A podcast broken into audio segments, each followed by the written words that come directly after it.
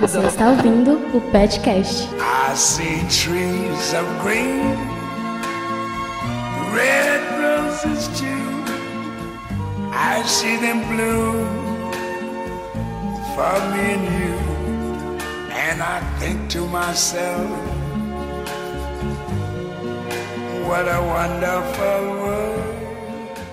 Saudações, meus queridos ouvintes! Vocês estão sintonizados no Petcast, o podcast do PET de Ciências Econômicas. Eu sou Felipe Rocha, o host desse programa, e hoje nós vamos tratar de um assunto muito interessante: a sociedade de consumo. Mas o que seria uma sociedade de consumo? A ideia de sociedade de consumo é utilizada para exemplificar uma sociedade onde o consumo ocupa uma posição estratégica, ou seja, Basicamente, a sociedade é moldada e definida tendo o consumo como seu motor principal. E no programa de hoje, nós vamos tentar debater sobre esse tema muito mais do que atual.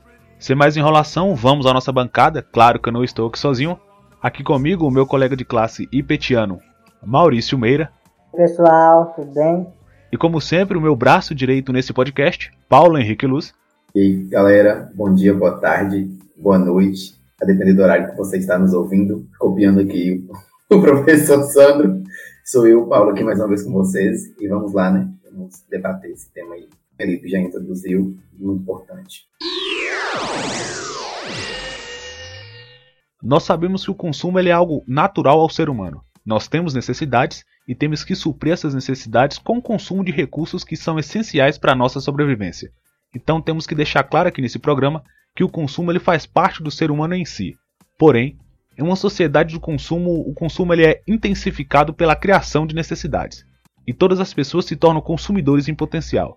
E muitas compras são realizadas para satisfazer essas necessidades, essas vontades impulsivas, e motivadas por fatores que excedem a necessidade real, a necessidade material. Para iniciar nossa conversa, eu quero saber de vocês como vocês definem a sociedade de consumo e como vocês entendem a relação entre a real necessidade e a necessidade projetada somente para o consumo. A sociedade de consumo pode se caracterizar pela massificação dos bens de produção, uma vez que estão introduzidos no convívio social inúmeros produtos e serviços que ficam à disposição de milhões de pessoas, compõem esse denominado mercado de consumo, e as pessoas são induzidas cada vez mais a consumir. As empresas, por meio de marketing, mensagens publicitárias veiculadas nas mídias, ela induzem as pessoas a comprarem seu, seus produtos. Na minha opinião, a diferença entre um consumo ideal e um consumo exagerado é que o consumo ideal é quando você é, compra é, determinados é, bens e serviços que você realmente precisa utilizar, tais como, por exemplo, alimentos, roupas, carro e etc. Porém, quando você é, não precisa de determinado bem. Mesmo assim, você compra. Você está passando, vou dar um exemplo. Você está andando, você foi dar uma, uma, uma, volta no shopping. E no shopping, por exemplo, tem é, locais lá dentro do shopping onde nas vitrines ficam estampados determinados produtos. Você olha para aquele produto, você não precisa daquele produto, mas aquele produto lhe chama a atenção e aí você acaba aqui sendo induzido a consumir aquele produto, mesmo sem a necessidade de consumir. É o que se caracteriza como hiperconsumo, é o consumo exagerado. Na própria, na própria fala de Felipe, ele já acabou trazendo um pouco do que eu queria falar, né, quando ele fala da questão desses do consumo ser essencial, né, já, já é do ser humano, porque a gente tem necessidades, né, não são necessidades básicas, e o consumo de alguns bens, desses bens, é, digamos, essenciais, eles fazem criar uma harmonia dentro do nosso corpo. Então, sem o consumo desses, nosso corpo não se torna harmônico e a gente vai ter sérios problemas. Então, é necessário a gente comer. Então, comprar para alimentação é um consumo. Mas é, eu vou trazer aqui agora para distinguir esse consumo que Felipe levantou aí do necessário, aquele consumo que diria supérfluo, eu vou trazer um pouco da, da teoria endonista, ou teoria também epicurista, né, do filósofo helenístico Epicuro. É, Epicuro ele divide é, ele na verdade ele categoriza três tipos de prazeres, que são prazeres oriundos é, de prazeres naturais, que são necessários, que são os prazeres da gente se alimentar, né, para poder sobreviver. Então, são os prazeres elencados da nossa própria sobrevivência. Mas ele também diz que há prazeres que são naturais e não necessários. O que seriam esses prazeres naturais e não necessários? São prazeres oriundos de coisas que existem naturalmente, mas que elas são esteticamente moldadas para atrair. Por exemplo, um geladinho gourmet. Comprar um geladinho gourmet. É aquela cultura também, né, de transformar uma cultura em algo mais estético. Sair de uma cozinha para uma cozinha de alta gastronomia, trazendo essa, essas questões. E ele também define outro tipo de prazer, que é o não natural e não necessário, que seriam os prazeres é, ligados à questão de status, de coisas supérfluas, como, por exemplo, curtida no foto do Instagram, como essa pessoa se sente. E trazer esse tipo de, de, de, de prazer, que pode ser elencado como necessidade, não naturais e não necessárias, a gente traz a própria questão dentro da sociedade do consumo, que é esse consumo imaginário, é esse consumo exacerbado em prol de um status, onde o indivíduo dessa sociedade ele é caracterizado por aquilo que ele consome, ele é aquilo que ele consome. Então, essa questão de fortalecer de sentir e alimentar o nosso ego e alcançar esse determinado status é uma característica muito dentro do, da sociedade do consumo, graças a essas necessidades, esses prazeres não naturais e não necessários. E essa questão do hiperconsumo justamente vem justamente para fazer a falsa ideia de felicidade, né? Os produtos e serviços que, que às vezes são colocados à venda, eles impregnam na pessoa é, sensação, uma sensação como uma forma de estimular sentimentos da felicidade. Ou seja, é, a forma como, como, os produtos são colocados, como eles são caracterizados, como a propaganda é feita, é, muitas vezes dá aquela falsa sensação de felicidade. O consumidor, né, que muitas das vezes vive um, um, uma sociedade onde é, as coisas mudaram bastante, né? Conforme Zygmunt Bauman apontou, estamos numa sociedade, numa modernidade líquida, né? Onde há bastante individualismo, egoísmo, e aí as pessoas para se sentirem felizes, elas acham que elas acabam comprando aquele determinado produto.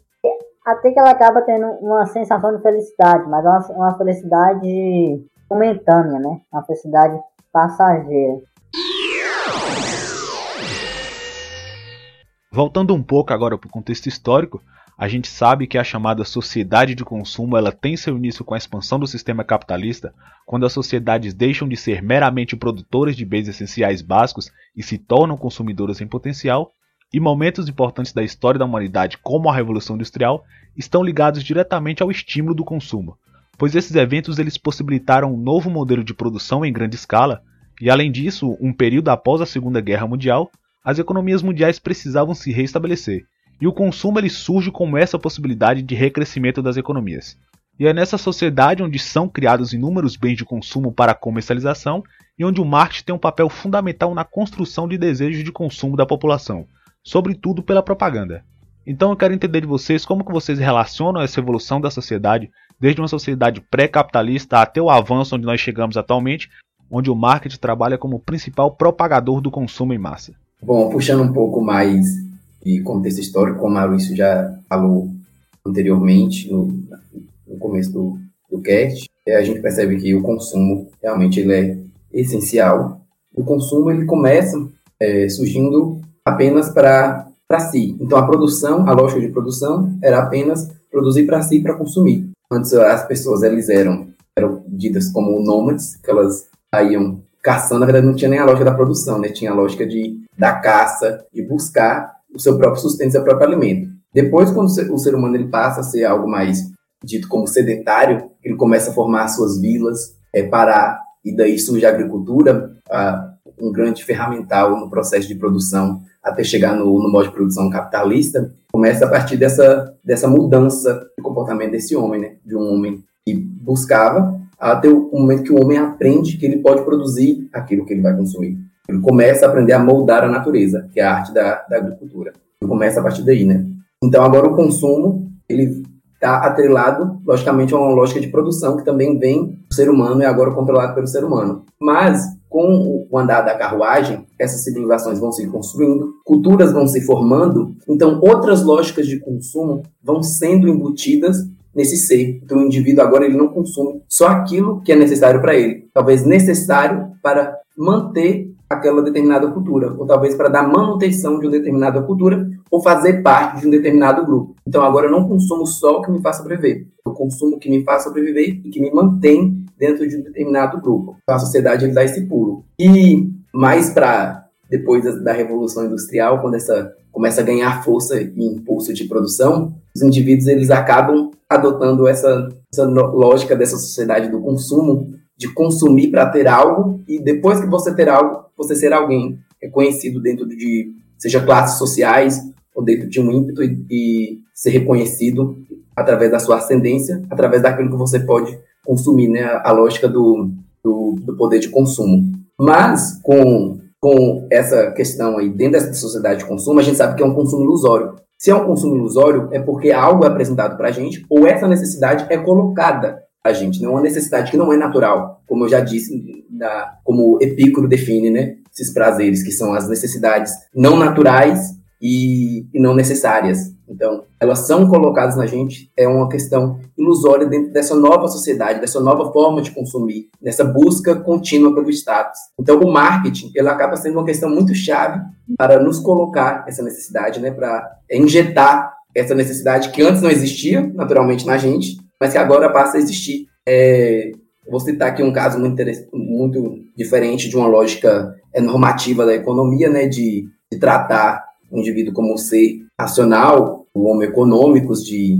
aquela racionalidade dentro, da, dentro das escolhas que ele sempre vai estar analisando os custos de oportunidade, se aquilo vai ser ideal, o que, que ele está perdendo com relação daquela determinada decisão. É, e Thaler, que é um economista comportamental, ele traz uma nova ótica para essa arquitetura de escolhas. Ele trata o indivíduo como humano, não como homo econômicos, ele trata como humano, homo sapiens normal, e que esse homo econômicos, ele não acaba dando conta de todas essas escolhas, ele pensa logicamente através de preços referências. Então ele, por exemplo, quando ele vai comprar um celular, o celular estava 1.800. Então, quando ele viu que ele não tinha aquela aquele dinheiro necessário para comprar, adquirir e a aquisição daquele bem, ele toma aquele 1.800 como preço referência. Então, o Thaler ele vai falar que o indivíduo ele consome algo através de um preço referência.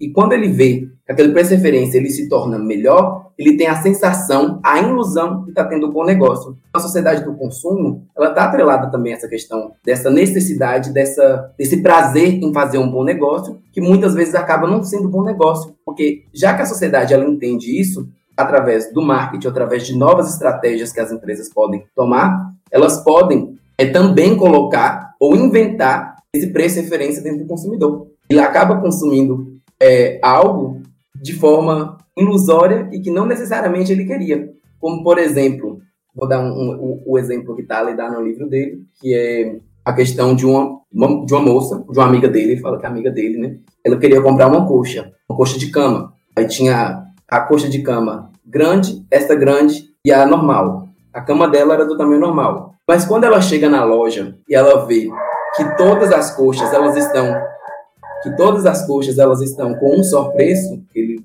deu lá de 180, a moça decidiu consumir o produto que é o, a, a forra de cama maior, a esta grande. Só que a cama dela não era aquela. Mas no momento, quando ela tem a sensação de estar tá fazendo esse bom negócio, quando ela vai parar depois para raciocinar, ela não, é, não, não necessariamente fez um bom negócio, porque aquela coxa não vai servir na cama dela vai sobrar. E se sobrar, ela vai ter que pagar alguém para cortar e costurar. Então, não necessariamente ela fez um bom negócio. Ela fez, na verdade, ela foi aonde o mercado quis que ela iria, que é o que Marx ele fala que, né, que a mercadoria ela coloca o indivíduo onde ele quer, né? Então o indivíduo ele segue a mercadoria, então ele manda para onde o indivíduo para onde o indivíduo vá. Então acho tipo assim o marketing ele é muito importante nessa lógica de criar essa necessidade do indivíduo e fazer com que ele é, faça essa manutenção dessa sociedade do consumo e crie esse consumismo, né? Porque não é consumo, é consumismo. É, essa fala de Paulo aí é bastante interessante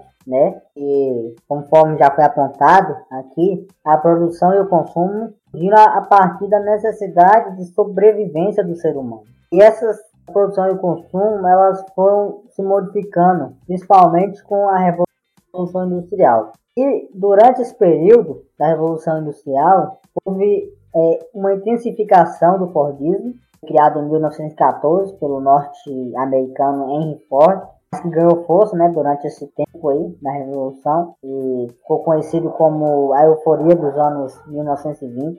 E aí, nesse tempo, os proprietários dos meios de produção, eles tiveram um lucro muito grande, devido principalmente aos baixos salários e aumento da produção, por conta justamente dessa automação da indústria, dessa nova forma de se produzir. E esse incremento da tecnologia, né, das máquinas, eles tinham por objetivo aumentar os lucros e reduzir os custos. Trouxe consequências, né, como desemprego estrutural, baixos salários, condições de trabalho precárias. Essa questão dos baixos salários é importante porque é, sabemos que o salário, além de ser um custo de produção, ele é a força de consumo da população. Portanto, sem mercado consumidor, a produção de nada vale. E aí, com isso, aconteceu uma crise de superprodução, né? E ficou conhecido como a crise de 1929, né? Que houve uma quebra na bolsa de valores em Nova York gerando crise econômica, etc. É aí que entra o marketing, porque quando se pro, produz bastante, a produção aumentou, mas não se tem mercado de consumo, aí a, o, os proprietários dos meios de produção vai querer vender esse produto e serviço a todo custo. Aí entra o marketing, né? E isso existe até hoje. Essa ideia de haver tal é, o consumidor não precisa daquele produto, mas a, o marketing, a propaganda é tão forte, dá um, um, uma certa rotulação do produto e gera no consumidor uma sensação de que se ele comprar, que ele precisa comprar aquele produto, que se ele comprar aquele produto, ele vai é, ser feliz, etc. Né? Então, o marketing ele, é, foi bastante importante nessa, nessa o, o marketing, o marketing ele é bastante importante na sociedade de consumo, né? É, como a Maurício levantou a questão do Fordismo e como isso impactou em uma, uma futura crise de superprodução, isso aí já está próprio no que a gente está discutindo, essa formação, né, até a construção dessa sociedade de consumo. Por que que teve essa crise de superprodução, né? Porque o modelo fordista era o modelo que produzia um único produto. Era aquele modelo T, um carro preto da Ford. Então, chega um momento que ele produz tanto aquele modelo T, ele acha que sucedeu naquele modelo, que toda a população, ou pelo menos parte da população, já tenha aquele modelo e ela não vai querer renovar o estoque, o estoque dela, comprar outro, outro carro do mesmo.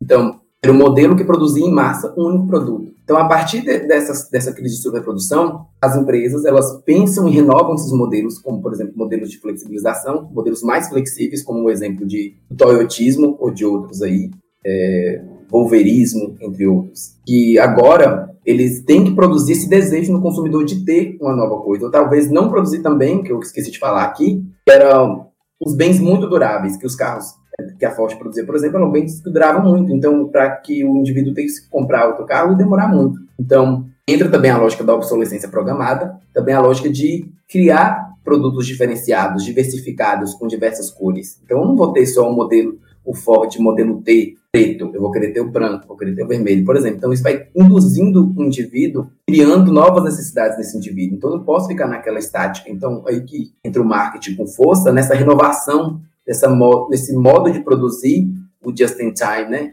O, de acordo com a demanda, também produzir para a demanda, ou talvez criar a sua própria demanda. Entra nessa questão do próprio marketing. O marketing ele cria também a demanda. Por exemplo, o iPhone, antes mesmo de, de criar o produto, ele lança propagandas do produto antes mesmo de criar, porque ele está produzindo o próprio consumidor. Então, essa lógica de produzir o próprio consumidor está também nessa ótica do marketing. Isso que fornece e fomenta, que fortalece essa grande sociedade consumista, ou sociedade do consumo, como vocês queiram chamar. É exatamente como o Paulo falou. O que mantém esse sistema funcionando é esse ciclo infinito de consumo. E para isso existe o que Paulo já mencionou também, que é a obsolescência programada, que é basicamente a ideia de que as coisas elas têm um período durável, ou seja, os fabricantes produzem os seus bens dando um tempo de vida útil para eles. E você pode observar isso ao seu redor a todo momento. Por exemplo, vamos fazer um ensaio aqui. Imagine que o smartphone que você está utilizando para escutar esse podcast agora é o modelo de última geração que você comprou seis meses atrás. Há seis meses atrás você comprou o melhor celular possível. Hoje, seis meses depois, eu tenho certeza que no mercado já tem um aparelho muito melhor do que o seu, com a bateria melhor, com a câmera melhor, com o melhor processador, e isso num período curto de tempo. E mesmo que o seu celular não esteja ruim, eu tenho certeza que você tem a necessidade, tem o desejo de possuir um aparelho melhor que ele. Isso porque a ideia de um celular melhor é vendido para você a todo o tempo. E esse sistema ele sempre vai buscando maneiras de se renovar. Ele vai tentando empurrar seus produtos a todo custo. E isso não só com o mercado de periféricos como celulares, tablets, computadores, etc. Outro grande exemplo dessa obsolescência programada é o mercado de roupa feminina. Você vê que a todo momento as roupas entram e saem de moda, os sapatos entram e saem de moda, para o mercado estar tá sempre se renovando e com isso fomentando o consumo exacerbado. É, só que trazendo talvez um, uma cereja do bolo, essa questão aí também recapitulando tudo que a gente que eu já vim dizendo aqui durante o, o podcast, quando você traz a questão da obsolescência programada, essa necessidade de trocar o aparelho, porque talvez você quer um, um aparelho melhor, nem sempre é por querer um aparelho melhor. Talvez é, como eu já disse antes, é de se sentir parte de algo e manusear e ter controle do seu status, manter o seu status, manter um status, né? Que a sociedade de consumo é você ser, você é aquilo que você consome. Por exemplo, os celulares, tem hora que eles vão parar de, de produzir atualizações do seu celular, e talvez se você não tiver uma determinada atualização no seu celular, do seu Android, do seu Mac, do que for, você não pode ter acesso a algumas aplicações que estão no momento. Então você vai perder a, aquela pertencência de, estar, de fazer parte de algum grupo, de ser alguém, de manusear e de ter manutenção do seu status, e você não vai sentir ninguém naquele momento. Né? Então você sente a necessidade de comprar ou tal, um novo aparelho que tem as novas atualizações para você ter acesso àquilo. Isso é muito forte, também como no Instagram ou em alguns outros aplicativos aí, redes sociais, que fornecem alguns filtros, primeiramente, para o iPhone. Isso cria a necessidade do indivíduo de ele querer ter um iPhone para ele poder utilizar alguns determinados efeitos que talvez não teria no, no negócio, no, no, nos outros Android, sei lá o que for, outros sistemas aí, para que ele mantenha aquela pose dele, né? Para ele ter aquela lógica, manusear aquela lógica de ter e fazer o papel dele, mostrar ele ali e ter um status, seguir aí na frente, ser alguém, né? Como diria nessa sociedade de consumo, essa necessidade ilusória. Então acaba essa obsolescência programada, ela de fato é programada, né? Essas empresas elas vão manuseando de forma que os indivíduos eles sintam essa necessidade de substituição o mais rápido possível. Essa questão da obsolescência programada é que foi bem colocado por Paulo e Felipe, ela é, é interessante porque por exemplo, na definição de economia, da, e uma das definições da ciência econômica é que os recursos são escassos e as necessidades são limitadas. E aí, essa questão da, da obsolescência programada. É, tem tanta gente que não tem acesso ao celular, por né, N fatores. E aí, é, muito, muito se discute ah, que não dá para poder acabar com a desigualdade porque o recurso é escasso. Mas será que se não houvesse a obsolescência programada, será que não daria para poder expandir é, esses produtos para a, várias pessoas que ainda não têm esses produtos? Ou seja, ou seja gasta-se recursos para a produção de produtos para vender, vender de novos produtos desnecessários, ou seja, essa questão da obsolescência programada, em que esses recursos dever, poderiam ser usados para produzir o mesmo produto e assim expandir né, esse produto para pessoas que é, precisam. Claro que não podemos, não podemos descartar a questão da inovação, que é importante. Claro que quando um produto ele é de fato é, melhorado e, e, o consumidor vai querer esse produto melhorado. Porque o que é melhor? Um produto antigo com menos opções e que, e que às vezes é ruim, ou um produto atualizado com mais opções. Produto atualizado com mais opções. O problema é que às vezes não se cria um produto, mas pegam-se produtos já existentes e apenas remodelam esses produtos de acordo com as necessidades dos consumidores. Ou seja, o que eu quero indagar é é, os recursos são escassos ou a obsolescência programada que acaba com alguns recursos, né, que diminui alguns recursos. Essa é a questão que eu indago, né. É, um outro ponto interessante é que, sobre a questão do marketing, que, sobre a questão do Fordismo que Paulo citou, havia uma necessidade de vender esses produtos o marketing era interessante. E aí houve aquela crise de superprodução e, e um, uma da, do, das soluções para a crise foi o keynesianismo, que pauta em políticas econômicas justamente de fazer com que as pessoas consumam, ou seja, por exemplo, é, uma política é monetário ou fiscal expansionista com o intuito de gerar empregos, fazer com que as pessoas tenham renda e fazer com que essas pessoas consumam para gerar economia. Ou seja, a, o consumo até hoje é visto como um impulso da economia. Muitos governantes é, utilizam de políticas, políticas é, econômicas é, para impulsionar o consumo, justamente na ideia de alavancar a economia. Só que isso também acaba é, forçando um pouco essa sociedade de consumo. Sobre esse ponto que você indagou, Maurício, sobre a obsolescência programada, é exatamente isso. A obsolescência programada ela faz parte do sistema, ela faz parte desse ciclo de consumo e ela é muito necessária. Sem a obsolescência programada, as coisas seriam mais duráveis e com isso consumiríamos menos. Então, a obsolescência programada faz parte do sistema e o sistema precisa dela para se renovar mas claro que os impactos dessa obsolescência, do descarte desses materiais, têm um impacto gigantesco. Existe um termo que define essa linha de vida de um produto, que é a economia de materiais. A economia de materiais ela divide o ciclo de um produto em cinco etapas: extração, produção, distribuição, consumo e tratamento de lixo. E se você prestar bastante atenção, percebe que o modelo ele é insustentável. Se trata de um modelo linear de exploração de recursos naturais que são finitos. Então, por mais que o sistema passe a ideia de que a capacidade produtiva e o consumo são ilimitados, eles não são. A nossa capacidade produtiva é limitada pelos recursos limitados que nós possuímos. E nesse ritmo acelerado de produção e consumo que nós vivemos, os impactos ambientais serão irreversíveis. Mas ao mesmo tempo, a gente também deve se atentar que essa questão do, do consumo sustentável ou, e ou é, consumo consciente é algo muito complexo de se discutir, ainda mais num país como o nosso, que é um país de extrema desigualdade, com alta desigualdade. Então a gente não pode é, alimentar um discurso que como se dessa forma como se fosse fácil, é, mas na verdade a gente tentar incluir essas pessoas, né, porque a lógica do consumo ela acaba sendo atrelada de, de, de alguma parte da teoria econômica como apropriação, a, não apropriação, a forma de conceder ao indivíduo bem-estar. Então, bem-estar está atrelado, de certa forma, ao consumo. É isso até dentro do, de um dos precursores de, da escola neoclássica, né, da escola do, do, do, pensamento utilitário da revolução marginalista, que é Bacon, né, que é um que é hedonista também, que ele pensa hedonista assim como Epicuro, né, que ele pensa que os prazeres, a felicidade está na satisfação desses prazeres, dessas necessidades.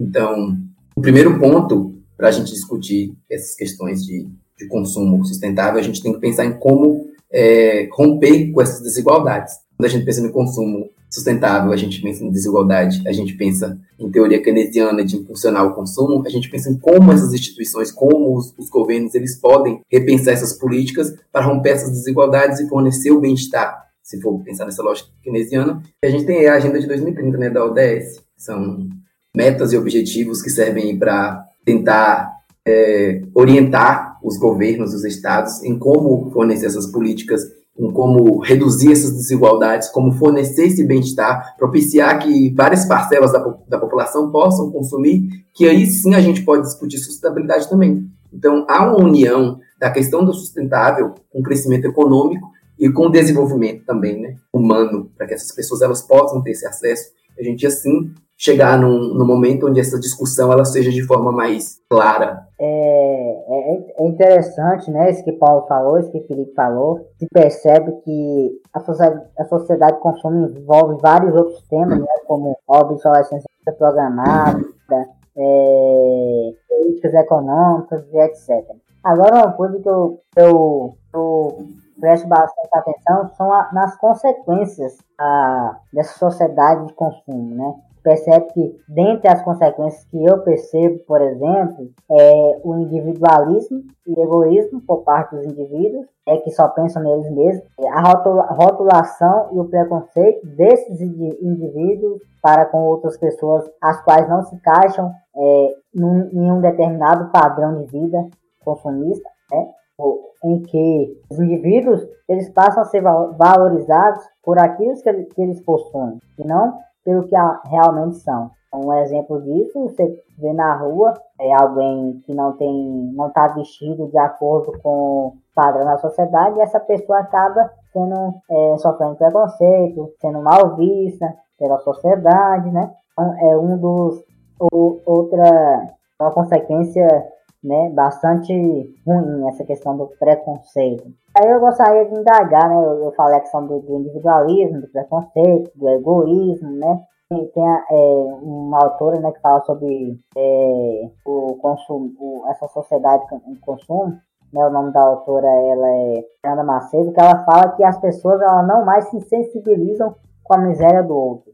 Passa em lugares onde o ser humano vive com péssimas condições, né, de saúde, higiene, educação, e elas passam, não tá nem aí, né, elas, é, é elas não tá nem aí para aquela pessoa justamente porque só pensa no essa sociedade de consumo transformou essa pessoa que ela só pensa em trabalhar e consumir, ela só pensa na próxima, na própria felicidade. Aí eu, eu indago a vocês, quais as consequências para vocês da sociedade de consumo? Muito boa a tua pergunta, Maurício. E para te responder, eu vou dar um exemplo bem audiovisual. Tem um canal no YouTube que eu gosto bastante chamado Steven Kantz. É um canal em inglês que faz animação em curta-metragem e é bem legal, recomendo para todo mundo. Tem uma animação dele que é muito famosa chamada Happiness, felicidade em inglês, que narra a vida de um ratinho, na verdade uma sociedade de ratos, uma paródia da sociedade humana. E nesse universo a gente acompanha a trajetória desse ratinho que trabalha em um escritório, uma baia com dezenas de outros ratos, num trabalho repetitivo e maçante, e claramente ele não está feliz. E quando ele sai do trabalho, você passa a acompanhar a busca dele por produtos, em busca de consumo. E em todos os produtos que ele compra está escrita a frase Happiness em uma TV, em um carro, bebida alcoólica e até mesmo em antidepressivos. E por mais que ele consuma, ele nunca está satisfeito. Sempre precisa de mais, de mais e de mais consumo. Nunca encontra a felicidade que ele tanto busca. E no final da história, ele se vê escravo de um sistema que roubou algo dele e tenta vender isso para ele o tempo inteiro: a liberdade e a real felicidade. Eu gostei muito do exemplo que o Felipe usou e eu já vou então é, elencar um outro, outro sintoma, ou talvez uma outra coisa maléfica oriunda dessa questão. Mas, continuando isso aí, isso aí a gente pode, inclusive, ver essa atrelação do consumo à felicidade. De fato, é, porque para a gente poder é, ser feliz, a gente tem que ter essas condições, é, várias N condições atendidas, seja saneamento básico, seja acesso à alimentação saudável, seja acesso a N fatores. Mas a gente tem que, a gente pode utilizar como também uma assimilação é, o Poço, por exemplo, o filme O Poço aí, que as pessoas elas nem sempre têm o mesmo frame de escolhas. Algumas pessoas elas têm muito mais coisas dispostas nas suas escolhas e por isso elas acabam consumindo além do que necessariamente elas precisam. Então aquilo ali acaba indo pela culatra a ideia de felicidade. Né? Porque esse tipo de felicidade não necessariamente é atrelado ao consumo, mas para ser feliz você precisa consumir as coisas para te fazer e te manter, né?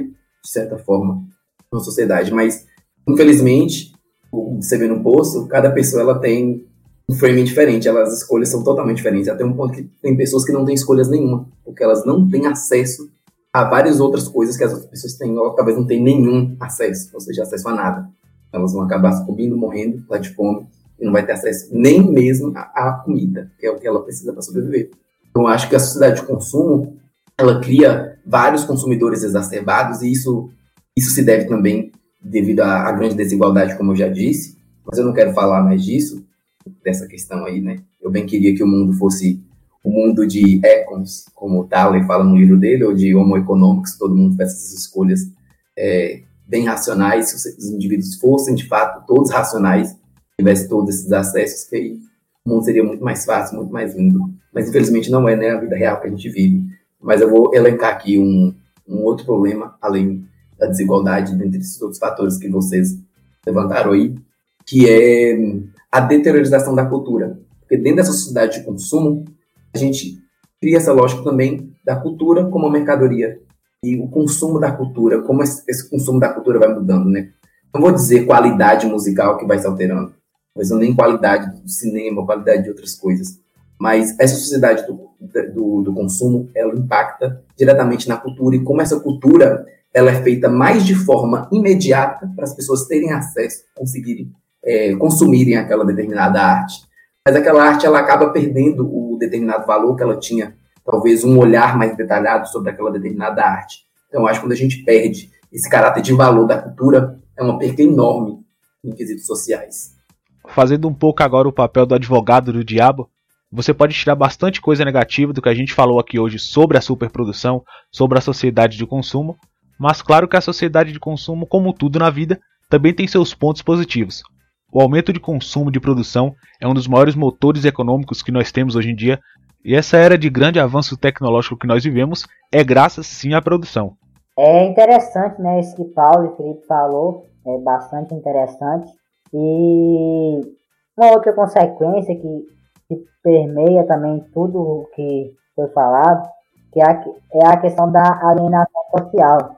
É, Fernanda Macedo, né, que é uma das autoras que estudou essa questão da sociedade de consumo, ela que ao se colocar num papel de inferioridade, os consumidores transformam-se em massa de manobra manipulado, manipulado pelos desejos de lucros das grandes massas que comandam o capitalismo, comportando-se como um ser morto ou passivo, enquanto deveriam ser mais contestadores e atuantes.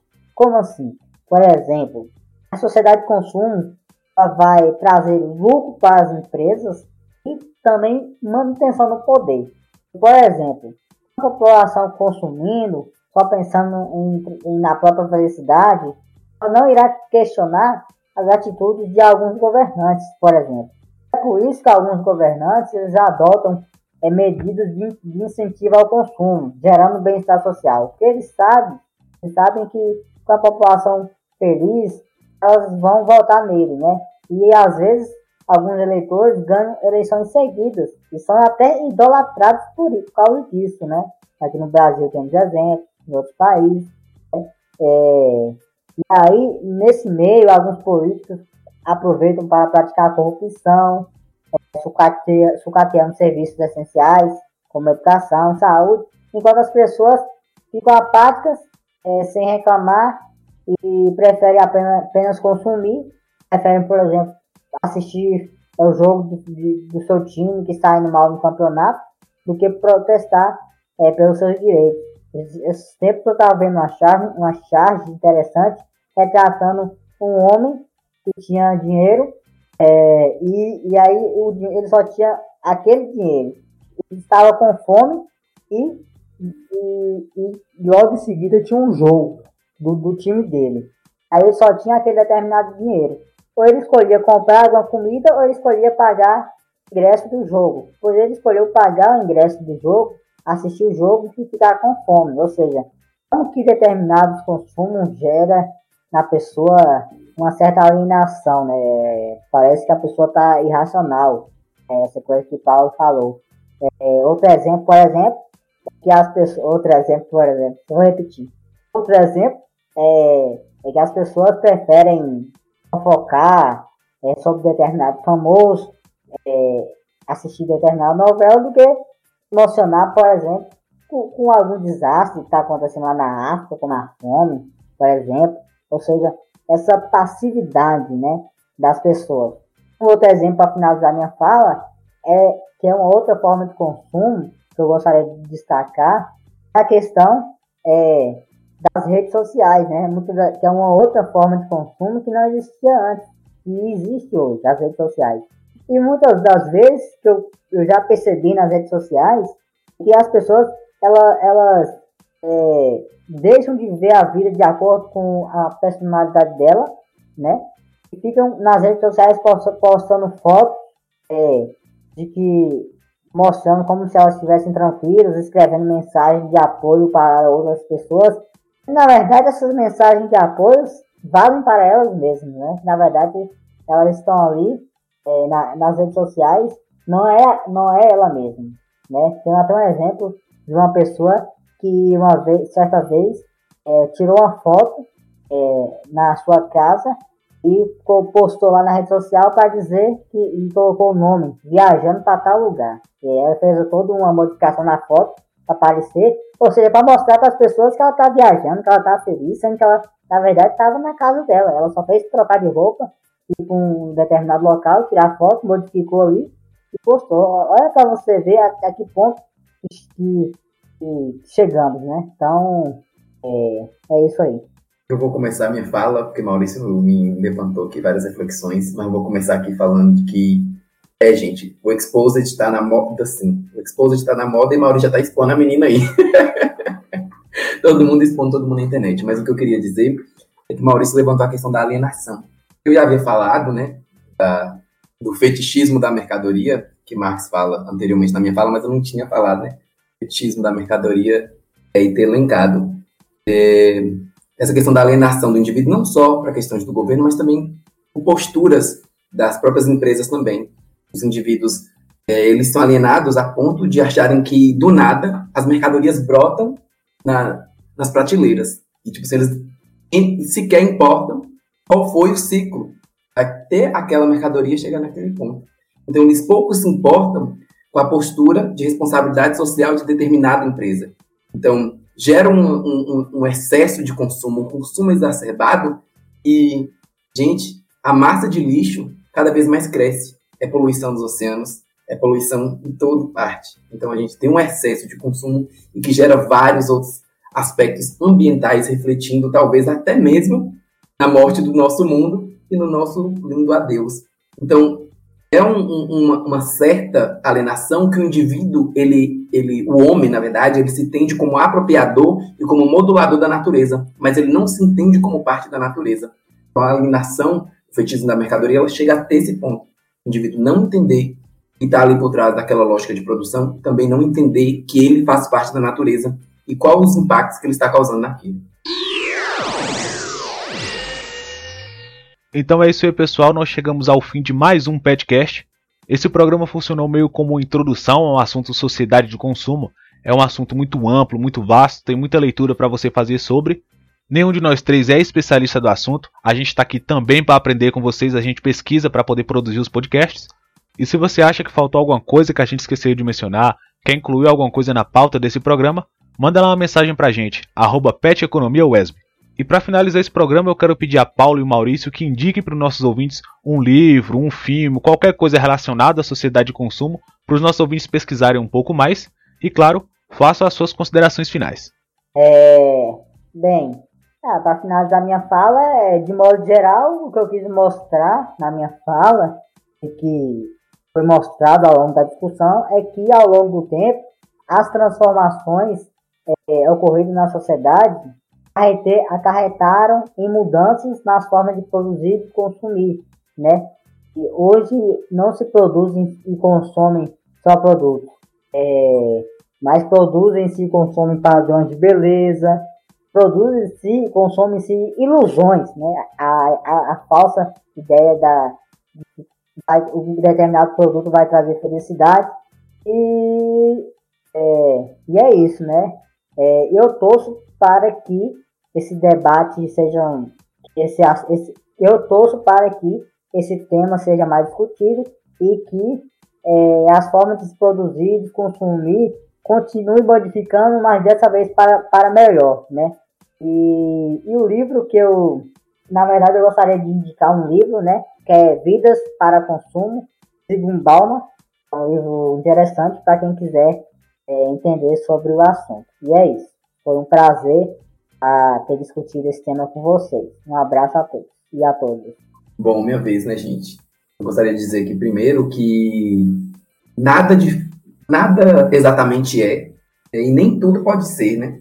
Aqui. Então, tipo assim, sociedade do consumo ela tem N fatores também positivos, embora a gente elencou no, finalzinho aqui vários é, problemas, alguns fatores negativos, mas a sociedade do consumo é uma forma também de uma nova sociedade que nos propiciou várias coisas de evolução tecnológica, que nos propicia resolver N outros problemas da, da sociedade. Então, não pensem só pessimistamente sobre a sociedade do consumo. É, sobre indicações, eu não tenho indicações diretamente da sociedade do consumo, mas como eu comentei sobre o filme é o Poço. Quem não assistiu ainda, eu indico que assista, porque o Poço ele dá para dar dá para se ter uma, uma, análise, um panorama sobre sociedade do consumo e uma sociedade de consumo mais real, né? Que você vê essas diferenças, esses níveis de pulso, do pulso, né? Então, acho um, um baita filme que dá para se analisar N outras questões, dá para se analisar a sociedade como um todo também. Tem várias discussões daquele filme, então aquele filme é muito bom, perfeito. E eu também, e como um livro, eu vou indicar um livro que a gente já indicou no primeiro episódio, no piloto desse podcast, que é Misbehave, foi indicado pelo professor Santo Cabral no episódio 1 sobre economia é, organizacional das organizações. É, Misbehaving é um livro do, do economista Richard A. Thaler, é um livro sobre economia comportamental. Ele discute várias questões do comportamento individual e isso pode é, salientar e instigar várias questões dentro dessa discussão, esse consumo também. Eu acho muito interessante. O livro é fantástico. Então, não é direcionalmente ligado, mas nada que direcionalmente ligado talvez seja o melhor. Talvez você olhar para outras coisas também pode, talvez, instigar muito mais essas discussões. Não é de fato, né, como já disse, mas é bom, gente. Vai lá. Adorei, tô adorando. Eu, eu ainda não terminei, na verdade, mas eu tô quase acabando. Então é isso, né? Vou me despedir de vocês, mas foi muito bom discutir aqui, falar sobre sociedade do consumo, embora a gente não seja especialista, mas nada nos impede de falar, né, meu amor? É liberdade de expressão, eu falo o que eu quiser. Mentira, eu falo o que eu quiser, não desde que não infira os direitos dos outros. Então é isso aí, querido ouvinte. Não se esqueça de nos seguir no feed desse podcast no Spotify e nos siga também nas redes sociais, arroba Muito obrigado por sua audiência, por nos acompanhar até aqui. Até o próximo programa e tchau.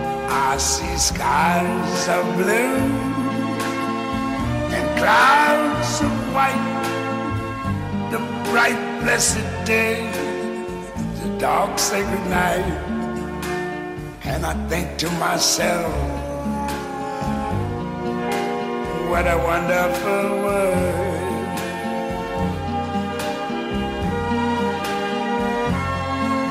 the colors of the rainbow so pretty in the sky are also on the faces of people going by I see friends shaking hands, saying, How do you do? They're really saying, I love you. I hear babies cry.